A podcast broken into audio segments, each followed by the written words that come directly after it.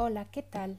Bienvenido a Café, Cosas, Casos y así. Espacio creado para platicar sobre cosas cotidianas, casos que vemos día a día y alternativas de solución para ellos.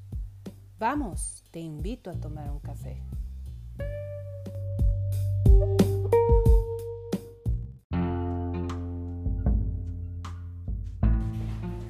Hola, ¿qué tal? Bienvenidos a nuestro siguiente programa. El día de hoy vamos a hablar de un tema muy interesante que a todos nos, pues nos ha creado mucha curiosidad o hemos pensado o tenido, tenemos distintas teorías al respecto. Es sobre qué pasa cuando tenemos hermanos, de qué nos sirve tener hermanos ¿por qué nos peleamos siempre con los hermanos? ¿Será natural el pleito? ¿O bien serán los culpables los papás? Pues muy bien, aquí tenemos también a Ana, que siempre con nosotros. Bienvenida, Ana. Hola, buenos días, noches, no sé qué horas me estén escuchando. Y bueno, el día de hoy, pues como ya en esta segunda temporada les comentamos que vamos a tener invitados, tenemos a un invitado no tan especial. Ah, es cierto, es muy especial. Y es mi hermano, ah, que se llama, ¿cómo te llamas? Hola, me presento, me llamo Emanuel. Eh, saludos a todos y muchas gracias por su invitación. Bienvenido, Emanuel. Este, pues te invitamos porque eres el hermano de Ana, porque nos interesa mucho tu versión de la historia de hermanos que tienen y bueno, porque también es importante para nosotros saber eh, o incluir otras eh, versiones de, de, lo que nosotros nada más aquí estamos platicando y es el ping-pong entre Ana y yo casi siempre. Entonces, pues bien, el tema es la relación entre hermanos, ¿sí? Y pues principalmente queremos pues ahondar. ¿Tú has investigaste algo sobre qué es la relación de hermanos? Pues bueno, cuando estaba estudiando, habíamos hablado sobre Minuchin, que era hablaba sobre la terapia familiar sistémica, y él decía que la familia se debería, aparte de ser un sistema, se dividía en varios subsistemas. Uno de ellos es eh, los hermanos, que era como el subsistema fraternal o filial. Y decía que el hermano, o sea, la relación de hermanos, este, era el primer laboratorio social donde los niños y van a comprender a, y a entender a compartir, también a negociar y así como también a competir y, y decía que pues sí era muy importante esta relación ya que, ok, los, los niños conviven con los padres, pero no es la misma, no es como el mismo lugar en la jerarquía, o sea, los padres como que tenían un lugar más arriba en la jerarquía y, es, y ese es lo que había escuchado, bueno, leído más bien. Sí. ¿Tú, Chuy, has escuchado algo al respecto de, lo que significa tener hermanos o no tenerlos? Eh, claro, bueno, en primera instancia es el, ah, ¿cómo decir?, el primer paso social que se desenvuelve en la casa, porque los padres siempre han estado desde que naciste y bueno, al hermano tal vez también, para el que es el segundo o el tercero pero es una persona más con la que tienes que compartir eh, espacio, tiempos, eh, posesiones. Entonces ahí es donde uno empieza a desenvolverse y bueno, es, eh, influye mucho en, la personalidad de las personas. Muy bien. Fíjate que en mi caso sí he, abordado varias teorías, varias teorías con respecto a, a lo pero el impacto más importante que tiene en el ser humano el tener o compartir su hogar, porque no nada más comparte un hogar, no nada más comparte un espacio, comparte papás, comparte eh, amor, comparte afecto, comparte atención, comparte familia, política, familia extensa, todo lo aprende a compartir, ¿no? Pero la teoría de la psicología social menciona que con Erickson que el desarrollo de un ser humano se complementa con la aparición de una familia con hermanos. Ahora, ¿qué pasa con esos que son hijos únicos? Ahí Erickson, ¿será que está equivocado? ¿O qué pasará, por ejemplo, con los que tienen más de un hermano? Porque, por ejemplo, el que tiene un hermano, pues son dos y la rivalidad es entre ellos. Y luego, si es el mismo sexo, también existe una mayor rivalidad de, de género, ¿no? Por género.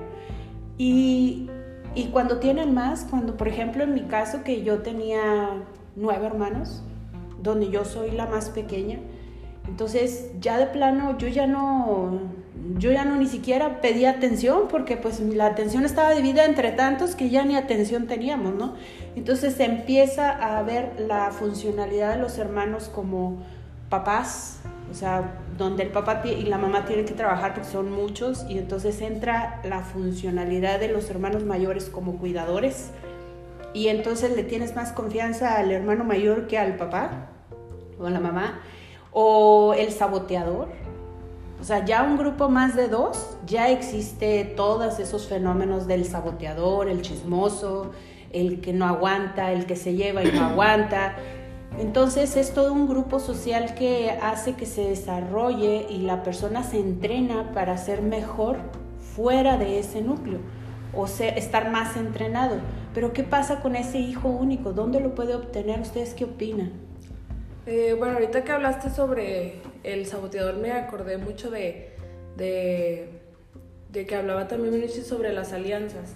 Y, muchas veces, o sea, en caso de hijos únicos, como que el, que el hijo único a veces adoptaba una alianza con uno de, los, de las figuras paternas, ya fuera con la mamá o con el papá. O sea, en vez de ser como que un triángulo de los tres estar, pues, bueno, aunque no son, o sea, la familia, este, el hijo único optaba más por, por el lado de una alianza, ya sea a la mamá o al papá.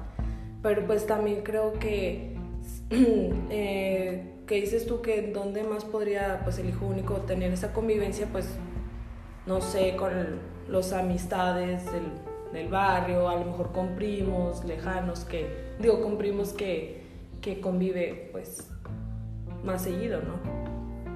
¿Tú qué opinas? Oh, Sí, de igual forma, eh, por experiencia, personas que he conocido que son hijos únicos eh, tienden, tienden a tener una alianza con uno de los padres o a veces pues con los mismos padres se hace como que un triangulito. Sin embargo es un poco diferente porque pues son diferentes edades y no es lo mismo que tu papá sea tu, tu ah, figura, no sé, eh, autoridad? tu autoridad a que sea un amigo, o sea, no sé, yo pienso que a, los papás los podemos ver como algo bonito, o sea, con los padres, pero en sí 100% amigos es, es diferente, no, no, no, creo que sea lo adecuado.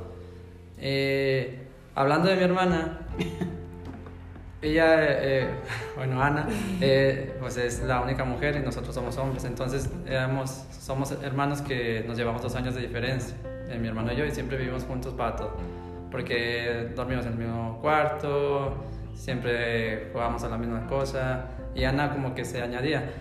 Pero yo siento que esto a lo mejor afectó un poco porque Ana es más social, más amiguera, o sea, como no encontraba una amiga en su casa, pues buscaba muchos y por eso tiene mucho más amigos que nosotros, eh, siento yo. O sea, es más fácil que se relacione con otras personas por eso mismo. No sé si tenga que ver igual con los hijos únicos, a lo mejor como no encuentran ese amigo en su casa, eh, pues tienen que ir buscando.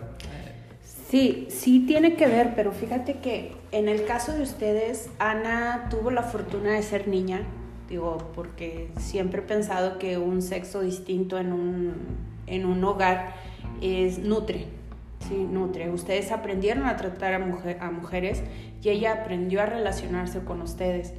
Eh, eso la hizo, lo hizo, hizo posible que ella pudiera ser amiguera. Cuando es un hijo eh, único ah, eh, no tiene esa, o sea, no desarrolla esa capacidad y lo hace como puede. Eh, yo he tenido experiencia, mucha experiencia y muy cercana con hijos únicos. en el caso de mi esposo es hijo único y él aprendió mucho del compartir, del ceder, del porque el hijo único, cuando es hijo único, aunque tenga amigos, creció con primitos de cariño, creció con primos, primos, este, nunca, nunca compartió realmente lo, lo, verdaderamente importante para él, o sea, que son sus papás. Entonces, eh, no aprendió a negociar, todo era para él. Entonces, ¿qué pasa? Que cuando, o sea, tú ves y mi esposo tiene pocos amigos, es muy selectivo. ¿Por qué? Porque no está, o sea, no, no está dispuesto, porque no aprendió a lidiar con alguien más que no le parece. ¿sí?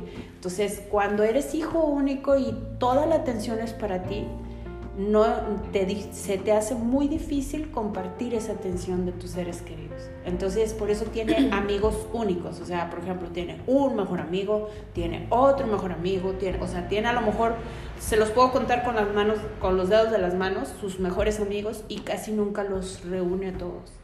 ¿Por qué? Porque la atención es específica para cada uno de ellos. Y es un magnífico amigo porque los trata como si fueran sus hermanos. No hay esa distinción porque para él, como no tuvo hermanos, mm, todo lo, la relación con el amigo, pues es como si fuera el hermano. Sin embargo, no es tan entregado como los que tuvimos muchos hermanos. ¿Por qué? O como ustedes que, por ejemplo, que son tres, bueno, todavía tres es, es mayoría pero cuando son dos, es rivalidad. Constante rivalidad, aunque sean de distinto género. Eh, eh, yo lo veo con mis hijos, por ejemplo, que tengo un niño y una niña. Y aunque son de, se llevan dos años, a diferencia de ustedes que dices que, que tu hermano mayor te lleva dos años y que eran muy unidos y que jugaban juntos y que compartían cuarto y que en el caso de los míos son rivales al 100 al 100. O sea, es... Eh, le digo algo al niño, ay, qué bonita está tu playa. Mira, yo también traigo otra playera y que también está bonita. O sea, es así. Y, y luego es cuando uno piensa, oye, el papá tiene la culpa. Yo soy, soy muy competitiva, pero como mamá soy muy pareja.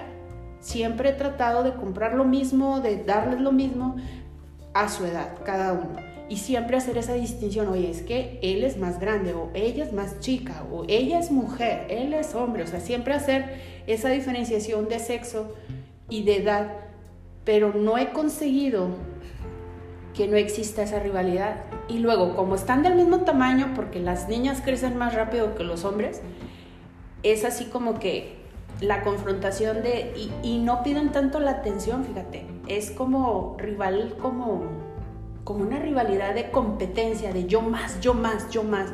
Entonces hay que trabajar mucho con los niños cuando son dos. Cuando ya hay tres, por eso dicen, el tercero es el, el mediador. Ustedes se aliaron en contra del género femenino. Hubo una alianza, o sea, de manera inconsciente. O sea, como eran mismo género, pues había más cosas en común y tú mismo lo, lo comentaste, pues ella como que se adhería.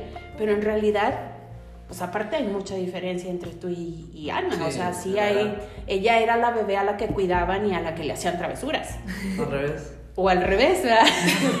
Se defendían de, de, la hermana menor, como Josie Drake. Drake, sí.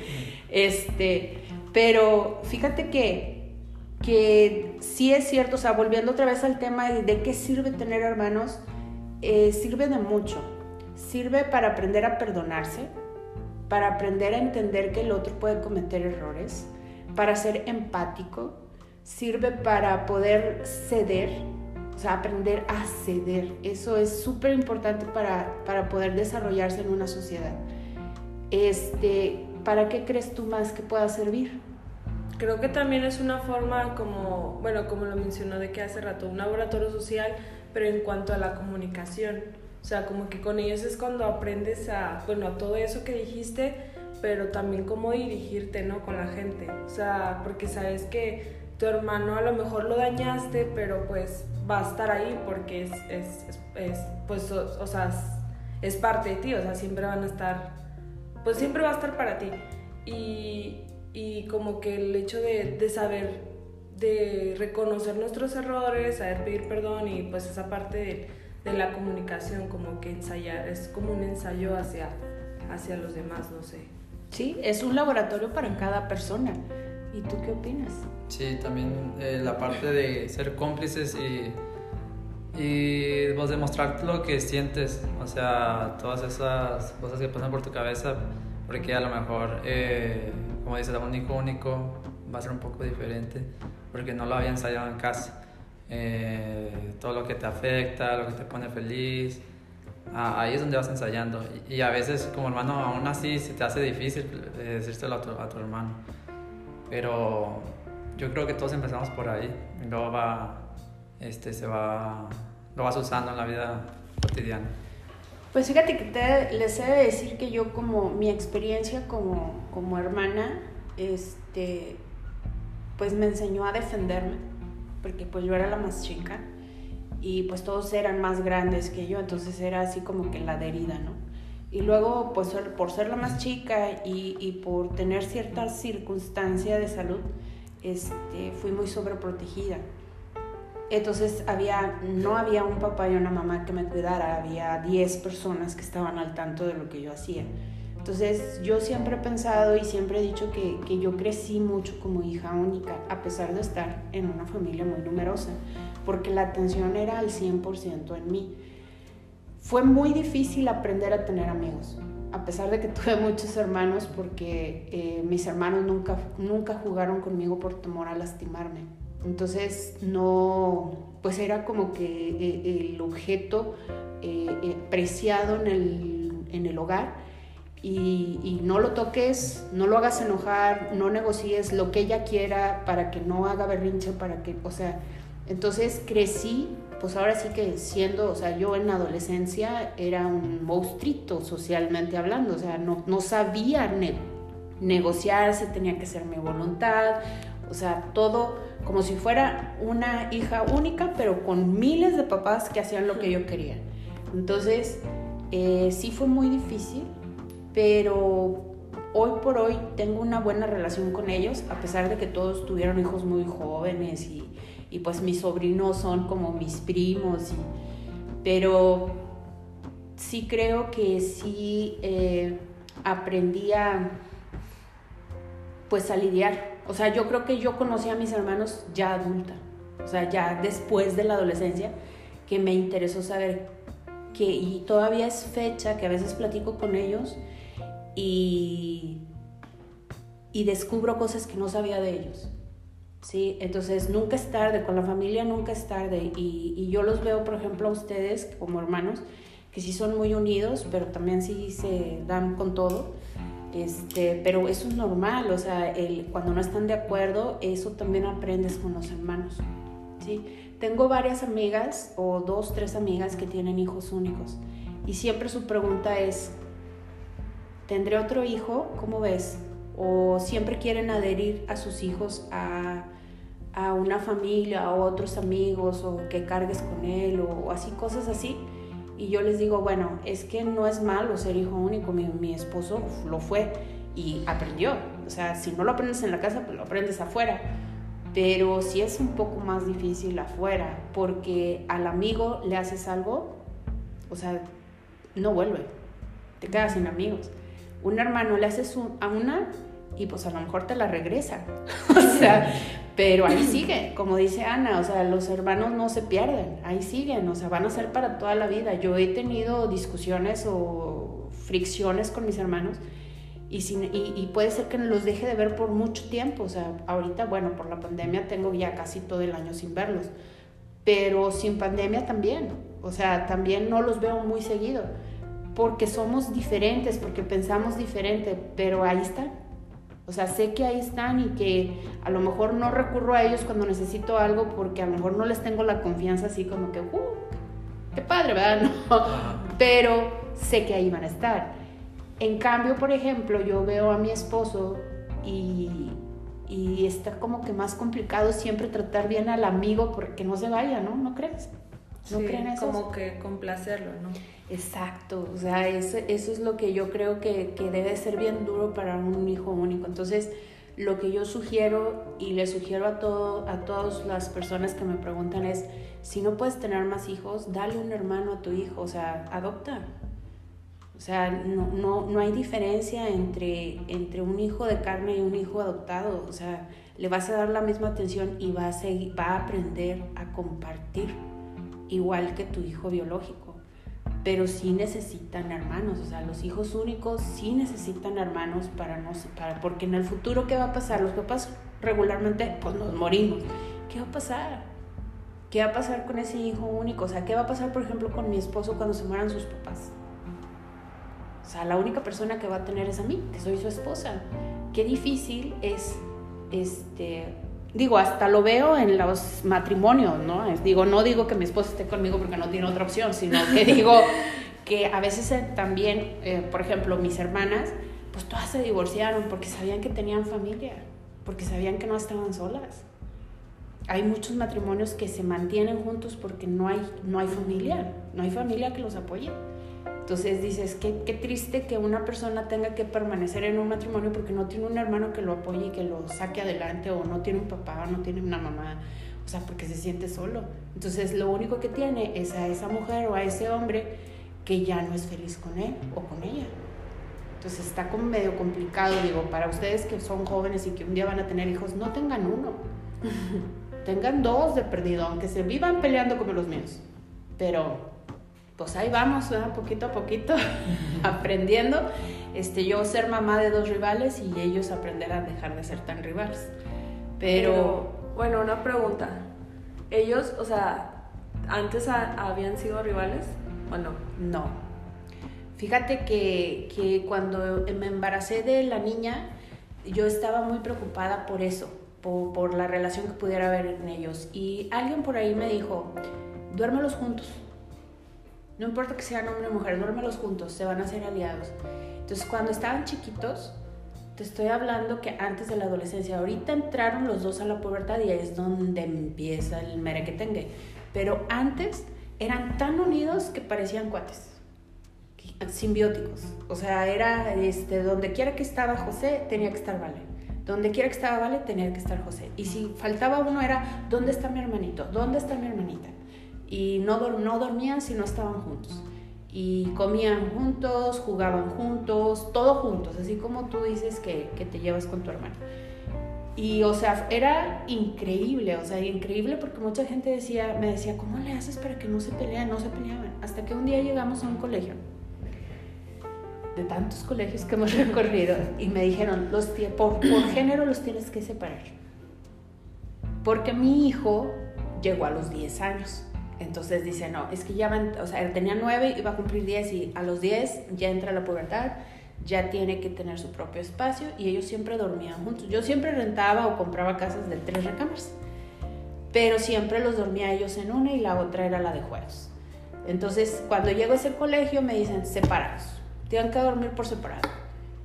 No fue un drama, un drama, o sea, se abrazaron así que, no, no, yo no quiero, no, no, no o sea, fue un drama increíble que ojalá y los hubiera tomado un video, porque sí, o sea, parecía como si los estuviera arrancando, o sea, esa noche que les dije, bueno, ya cada quien tiene su habitación, ahora sí cada quien va a dormir en su cama, ahí empiezan, se abrazan en medio de las dos habitaciones, así, no, bueno, los primeros meses era llegar, en la mañana a despertarlos o estaba el niño en la, en la recámara de la niña o la niña en la recámara del niño. Entonces lo que tuve que hacer es reducirles la cama.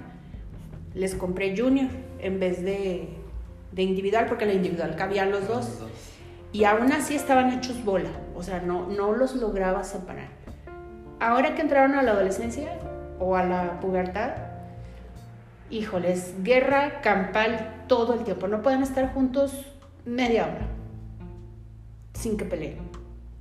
Y que sin que peleen, que, sin, que se agarren a moquetazos. O sea, se, se, apatean, se avientan, se empujan, se pellizcan, se jalan el pelo. Se, o sea, ya llegaron al punto del contacto físico. Y entonces es cuando entro yo, oye, hazme no. O sea, ¿cómo? Pues si en su vida han visto esa violencia, yo jamás les pegué, yo jamás corregí con un golpe, porque quieren agarrarse a golpes. Bueno, en ese colegio que me dijeron que los separaran, yo les dije, pero ¿por qué los tengo que separar? Y me dijeron que porque por el género, ¿no? Entonces le digo, pero es que eso he, eso he hecho para que no peleen. Y entonces ahí la directora de educación me dijo, ¿y entonces cómo van a aprender a perdonarse? Si no se han peleado. Cuando los hermanos aprenden a perdonar con los hermanos cuando dices te equivocaste, bueno, no pasa nada. Nunca van a aprender el perdón que es un valor si no se pelean. Entonces fue cuando dije, bueno, pues ni modo, voy a tener que esperar a que se peleen.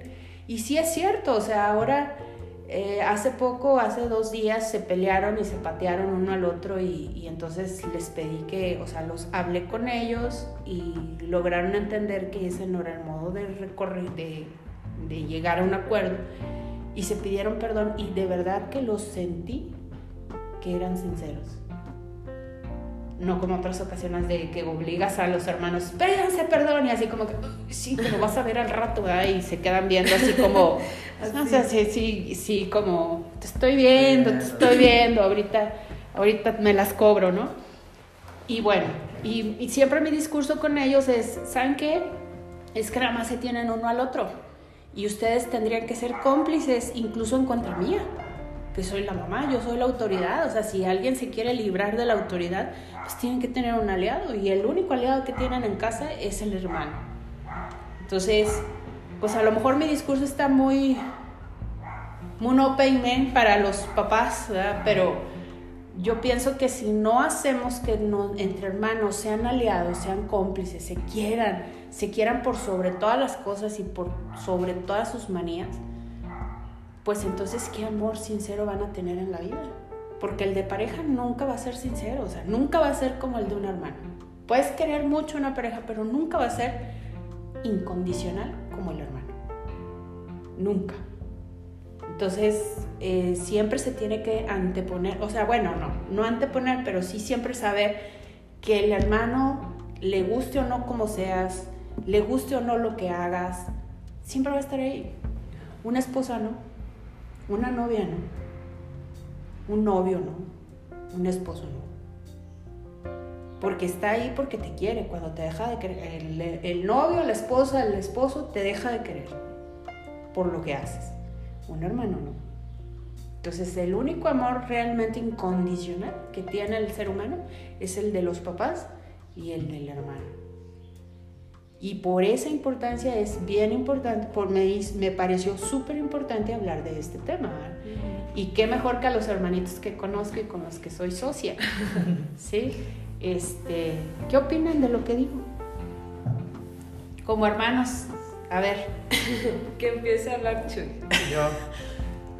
Eh, bueno, en conclusión, eh, al final hablamos de que tener hermanos eh, bueno, a, pesar de, además, además de tener una persona incondicional ahí, eh, te facilita muchos retos a, futuro, ¿verdad? Y en el cual aprendemos a hacer muchas cosas. Por ejemplo, eh, hablando de, del orden de los hermanos, he leído, he sabido que el del medio aprende a ser un mediador. Y sí es cierto, porque es lo que yo he aprendido eh, con estos dos chavos. que eh, te empiezas a hacer, a veces tienes que ser objetivo y, y pensar en quién sí está mal y quién no. Eh, intentar dar tu criterio, ¿verdad? Pero no cargarte por amor a uno o al otro. Entonces ahí empiezas tú a, a ser, como te digo, más objetivo, no meter eh, ese cariño, pero eso te ayuda mucho en la vida también. Otra cosa, bueno, que, que uno aprende con los hermanos es bueno, o a lo mejor, la, persona externa al grupo es cuando uno tiene hermanos de diferente género. Si un, un, hombre, te fijas cómo trata a su hermana o a su mamá, eh, y la trata de mala manera o no es muy bonito de modos, pues ¿qué esperas, verdad?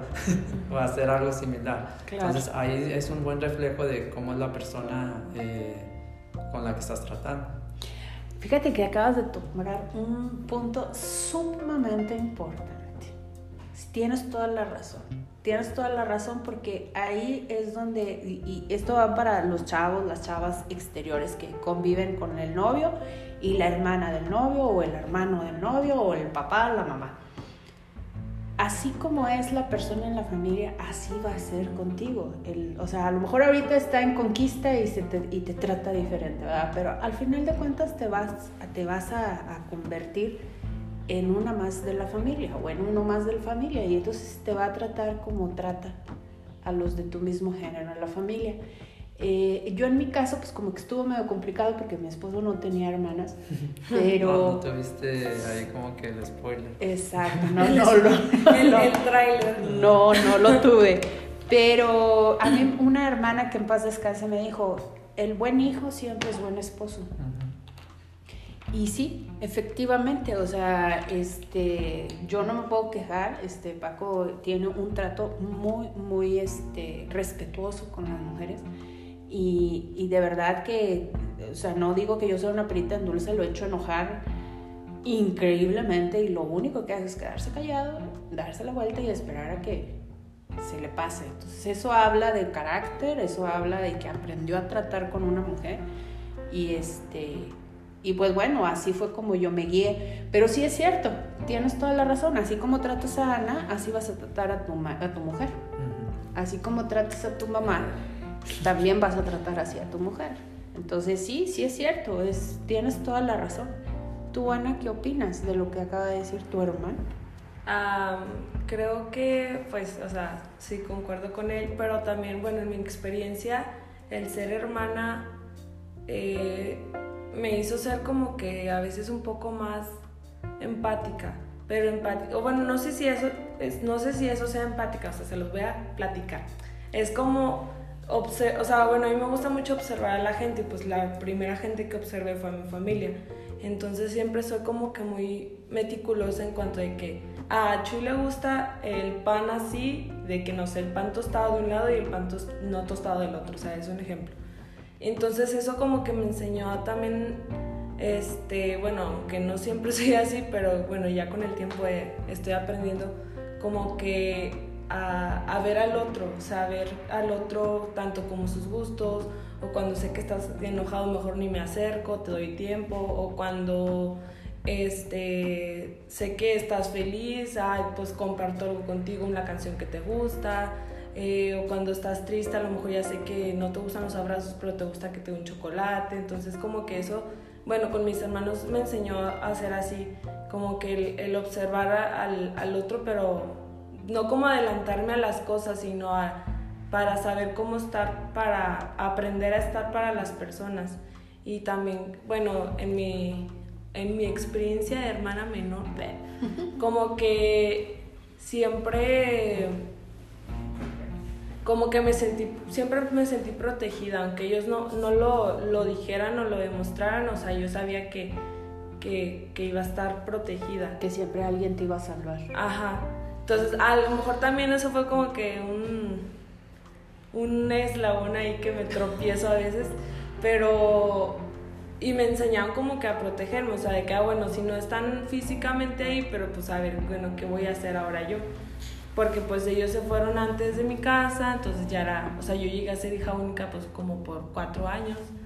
Y, pero bueno, en ese tiempo estaba mi adolescencia y rebeldía y... Sí, la adolescencia es una etapa tan difícil para todos, para todos. Todos los que ya la vivimos decimos, hijo a su mecha. Y fíjate que, que también me enseñó como que, bueno, los hermanos pues te ayudan a, contribuyen a lo que es tu personalidad.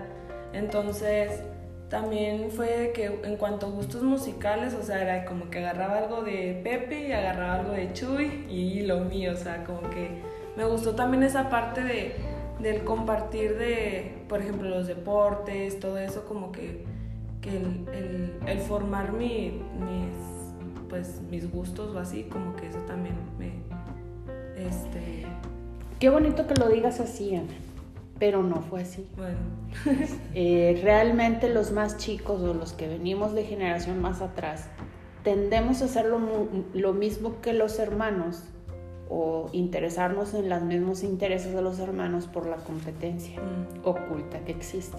O sea, por ejemplo, no sé, si Chuy toca la guitarra, ah, bueno, yo voy a tocar la guitarra y otro más. Y, ah, bueno, pero si Pepe canta bonito, ah, bueno, yo voy a cantar, pero aparte, voy a- o sea, es como los chiquitos tendemos a tener Pero esa- fíjate que aquí la iniciativa de la música fui yo. Fue Pepe, Bueno, no. fue- fue- Ahí fue nos extraño. todos. Pepe empezó a tocar la guitarra y el bajo. Luego yo tocaba más o menos la guitarra, pian- Ana le regalaron un piano. Y luego dije, no, yo toqué la guitarra, el piano, la guitarra eléctrica y el bajo, y pues me agarré todos. Sí, o sea, pero en realidad, o sea, digo, está padre que sí los define como, como personalidad, pero el, o sea, el origen real de fondo es, es el- la competencia de atención. Una que competencia que a lo mejor está inconsciente, ¿verdad? Eh, Sí, de manera inconsciente, sí, o sea, no es sentimental, no es una competencia sentimental, ah, yo voy a ser mejor que él, no, sino es, ah, pues si él puede, pues yo también puedo y Ajá. además puedo también esto, ah, ya pude, ah, bueno, pues ahora puedo esto, o sea, ahora, el tema más escabroso para cerrar. Ustedes como hermanos y muchos hermanos me han platicado y, y pues yo también llegué a sentirlo. ¿Será cierto que siempre hay un preferido? Yo creo que sí. Sí, yo también Somos creo humanos, que sí. eh, no sé, no, no, no se controla eso. Yo creo que sí. ¿Y tú, Ana? También. Yo, a lo mejor, bueno, yo no sé de esto, pero supongo que puede que ver algo ahí, no sé, de características en común, o los sexos, como por ejemplo, casi siempre dicen que la mamá agarra al hombre, el papá a la mujer, no sé si influya eso, el tipo de carácter, si comparte el carácter de la mamá, pues eh, ellos se... se- Chocan. ah. No, yo siento, que, yo siento que se Ah. hace una alianza, no sé. Depende del carácter, ¿verdad? Sí. Y algunos chocan. Por ejemplo, mi mamá y yo somos muy, muy similares en carácter y dicen que yo soy su favorito. Por eso. Siento que Ana y mi papá son similares y como que, como que se llevan bien. O también es como, bueno, no es, no es como el favorito, como que, que los papás ven así como que el hijo que, que tal vez necesita un poco más de ayuda, ¿no? También es que necesita más atención o con el que se puede, no sé, llevar mejor. A lo mejor de ahí ya nace el favorito, digamos. Bien. Les voy a dar dos respuestas, una como hija y otra como, bueno, Mamá. tres, como especialista y otra como mamá. Sí, aparentemente puede ser, bueno, como hija, sí, yo también llegué a pensar que había favoritos en mi familia, ¿verdad? fue evidente, evidente, ¿no? Este, y más cuando es una familia muy grande, ¿no? Además de que nosotros éramos casi puras mujeres y solo creció un hombre con nosotros, entonces como que siempre creímos y pensamos y analizamos y creímos que el hijo favorito era el hombre. Mi papá por ser el papá, o sea, por ser el varón, y mi mamá por ser su, su varón, ¿sí? Pero también tiene mucho que ver la historia de cada papá, ¿verdad? Estamos hablando de una señora de arriba de 80 años, donde su cultura, si era el varón, es el que le hay que darle todo, ¿no? Las mujeres pues se casan y, pues dan hijos nomás. Bueno, como especialista, es mentira. No existen favoritos. No existen favoritos. Sí, sí, sí existen afinidades, pero no existen favoritos. Favorito en sí, la palabra tiene que ver con el hecho de hacer más por esa persona que por cualquier otra persona, incluso anteponerla ante las necesidades de las otras personas. Eso es ser favorito. Eso sí existía en la antigüedad, o sea, porque así se criaron a las personas, así se criaban a las mujeres. Tú tienes que anteponer la voluntad y las necesidades de tu varón por encima de la mujer, ¿sí? Pero hoy por hoy, y incluso los papás de ustedes que ya son otra generación, eh, no, no, o sea, donde ya existe la igualdad de hombres y mujeres, igualdad, bueno, más bien la equidad, no la igualdad, porque pues, no se pueden tratar igual. La equidad no existe un, o sea, nunca van a, nunca van a anteponer a, Manuel, a Ana, ni a Pepe ante Manuel, ni, o sea, siempre a cada uno sus necesidades. Sí hay afinidades, que es lo que a veces los hijos interpretamos como favorito, ¿sí? Pero en realidad quien tiene un problema es a quien se le ayuda y a todos se les incluye en esa ayuda, ¿sí? Entonces, si por ejemplo en el caso tuyo tú te metes en un rollo, pues Ana, Pepe y tus papás van a estar al tanto de tu necesidad. Y no es porque tú seas el favorito, sino porque en ese momento la necesidad es de uno de los miembros de la familia. Eh, como mamá, yo ya estoy como un paso más adelante. Yo no tengo afinidad con ninguno de mis dos hijos. o los tengo con los dos. Ya ahora esta generación de mamás ya buscamos la afinidad con nuestros hijos. O sea, ya, no es de que yo soy así y tengo un carácter similar y, y por eso podemos ser más afines con uno que con otro. No. Yo, por ejemplo, ya como mamá y las mamás de mi generación ya es, este hijo le gusta ver películas, pues me dedico a ver películas con este hijo y, me intereso en lo que ese hijo. A este le gustan los videojuegos, bueno, me intereso en los videojuegos y juego con él a los videojuegos. O sea, es tener cosas en común y afines para que no exista esa distinción entre... Entonces llega un punto en el que si tú les preguntas a mis hijos, no saben qué es lo que a mí me gusta. Si le preguntas a José va a decir, no, a mi mamá le gusta lo mismo que a él le gusta. Y si le preguntas a Vale, a Vale te va a decir, a mi mamá le gusta lo mismo que a mí me gusta. ¿Por qué? Porque esa mamá, y, cosa rara, les voy a decir que ninguna de las dos son, son mis cosas favoritas. Exacto, pero ¿por qué? Porque no me he preocupado por añadirlos a lo que a mí me gusta, sino yo me he hecho dispersa a a que ellos, a disfrutar con ellos lo que ellos les gusta y a ser afín a eso y pensar como ellos en ese momento. Y por ejemplo, también tengo un marido que cree que a mí me gusta lo que a él le gusta. Cuando yo tengo una, una personalidad muy distinta a ellos. O sea, en mi casa a nadie le gusta leer y yo me bebo los libros. ¿Sí? Pero tú nunca me vas a ver en mi casa leyendo. ¿Por qué? Porque a nadie le gusta leer. Entonces yo el tiempo que paso en mi casa lo paso compartiendo con lo que a cada uno le gusta. A lo mejor lo que sí pudiera darse cuenta a todos es la jardinería, que me encanta. Entonces, pero no me gustaba antes, me empezó a gustar a partir de que tuve una casa y que pude adornarla con plantas. Y traté de integrar a los chicos a la jardinería y ¿qué crees que hicieron? me dijeron, muchas gracias mamá, bye. ¿Sí? Entonces, esa es mi respuesta con respecto a los favoritos, ¿verdad? Para que la gente que nos esté escuchando, que sea joven, que no sea tan joven, que sea vieja, que sea niño, que sea no tan niño, se dé cuenta que el favoritismo no existe como tal. Existió a lo mejor en los 50, a lo mejor todavía en los 60, donde todavía existía ese, ese pensamiento de que al hombre hay que darle todo y a la mujer nada, porque pues ella se casa y es harina de otro costal. ¿Sí? Hoy por hoy no, ya los papás ya estamos pues muy, muy dispersos, o sea, pues, ya queremos entrar al mundo de los hijos y por eso tratamos de ser, de tener afinidades con ellos, ¿sí?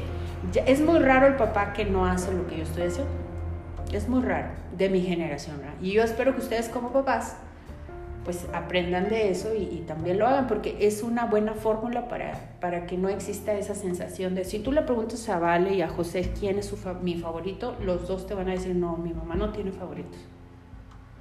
Y es, son prepubertos, o sea, donde dices tú, híjole, es donde todo hacen drama, hasta porque le salió una espinilla, ya es el acabose del mundo. Y ejemplo, bueno, ok, ya para cerrar.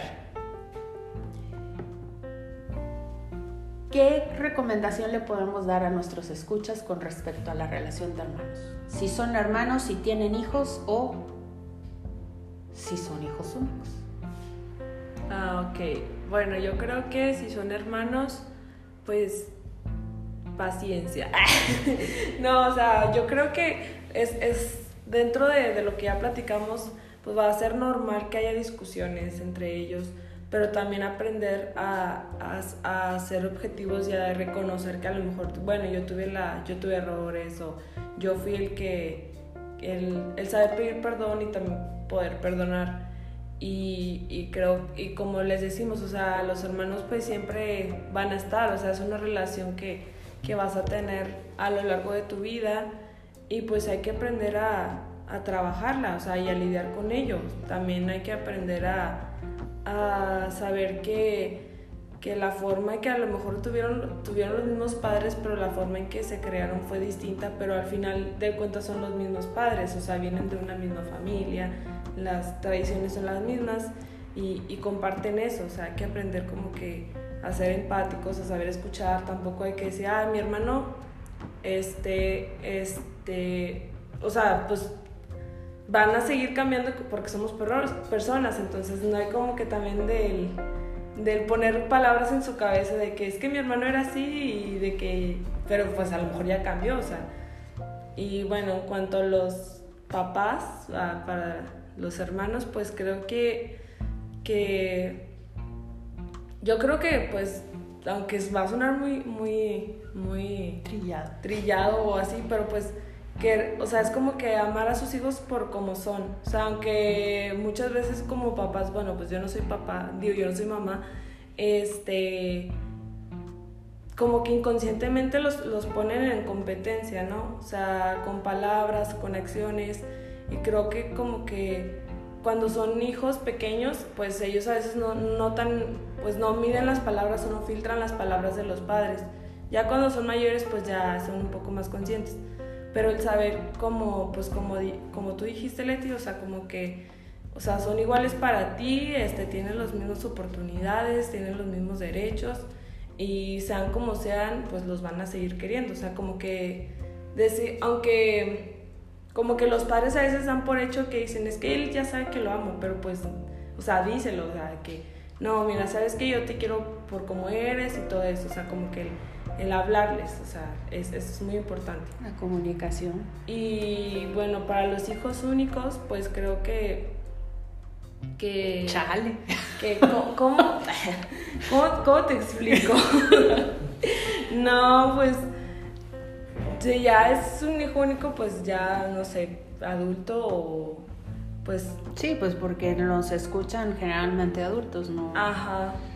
Creo que aprender de, de las personas con las que convives. O sea, por ejemplo, si tienes amigos y que tienes muchos hermanos, o sea, como que ver también cuál es su dinámica, o sea, como de que, ah, mira, eh, hace esto, o sea, como que estar al tanto de, de cómo saber ser amigo y cómo saber, pues, ser hermano de cariño, cómo saber ser, pues, no sé, ya para ti, por ejemplo, con tu esposo, de cómo saber ser esposo. Entonces, como que aprender a escuchar, porque creo que, que eso es lo que, que a, todos nos, nos, pasa, ¿verdad? Pero pues a lo mejor a ellos más como que aprender a ceder y... Sobre todo distinguir su propio egoísmo. Ajá. Sí, o sea, aprender a distinguir su egoísmo. Manuel. Eh, ya se me olvidó. no, como hermanos, eh, que hagan todo, pues siempre con amor. Eh, como dicen, el amor es comprensivo, tiene paciencia.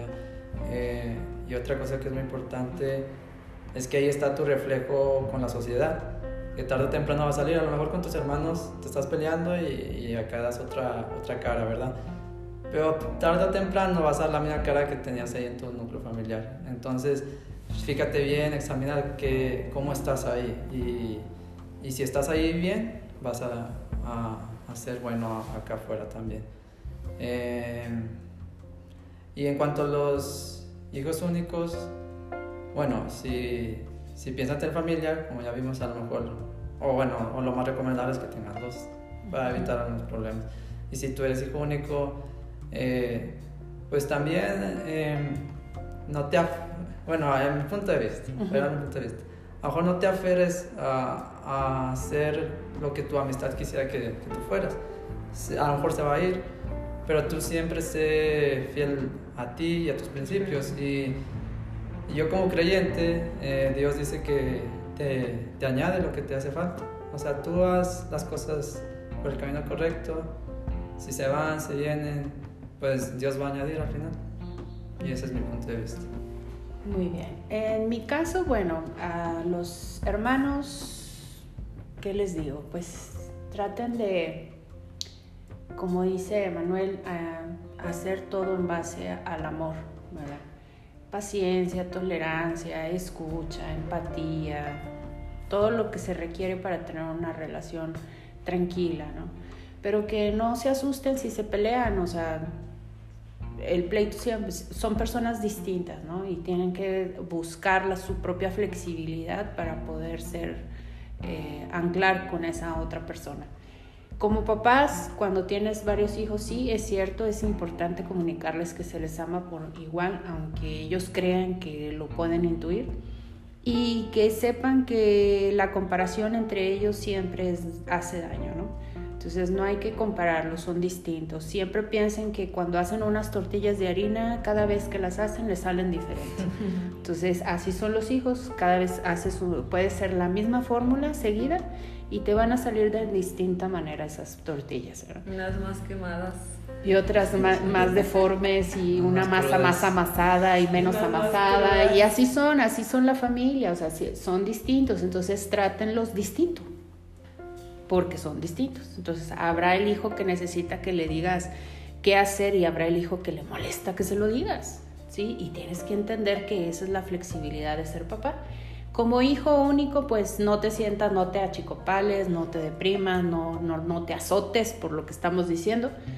Ya eres hijo único, bueno, intenta eh, contrarrestar ese egoísmo siendo un poco más flexible con tu exterior, porque ese es, el principal problema que tienen los hijos únicos. Son tan ególatras que no logran ver las necesidades del otro. Entonces empieza por practicar viendo las necesidades, puedes empezar por las más necesitados, evidentemente, como son los niños de la calle, algún DIF o así. Y después puedes ir practicando con tus amigos y con los primos y con tus papás. Digo, o sea, pensar en que ellos también son seres humanos y que necesitan de tu apoyo es súper importante porque también los hijos únicos padecen de un problema muy importante que es soy yo, luego yo y al último yo. Y no piensan en que sus papás tienen necesidades como de amor, de afecto, de atención, de... Entonces, que lo chequen eso. Y bien, cerramos con un comercialito de... Ah, yo. De ABC Integral Learning Center. Aquí lo tenemos pues donde ofrecemos apoyo escolar, ofrecemos clases de inglés, ofrecemos terapia psicológica, apoyo psicológico, que estamos en la ciudad de Ramos Arizpe, Coahuila, en la colonia Manantiales del Valle, en la calle Río Ebro número 803 y bueno, eh, en Facebook ya estuvimos publicando los, los banners y así, como quiera vamos a volver a compartir la información. O si tienen algún ah, duda este, pues ahí también a través de la página de Facebook les proporcionamos los teléfonos para la información. Y en Facebook nos encuentran como café, tres espacios, cosas, casos y así. Muy bien. Y pues bueno, ya nada más nos queda despedirnos. Muchas gracias por tu compañía. Al contrario, gracias. Que han de estar en medio confundidos porque de repente Ana te decía Chuy y luego te, tú te presentaste como Manuel. Entonces, este, pero bueno, los dos son el mismo. ¿eh? Es mi nombre artístico. Es su nombre artístico. Este, esperamos que próximamente nos puedas volver a acompañar con algún otro tema. Estuvo muy interesante tu, percepción del de, tema. Y pues bueno, entonces nos vemos pronto en la siguiente edición de Café cosas, casos y así.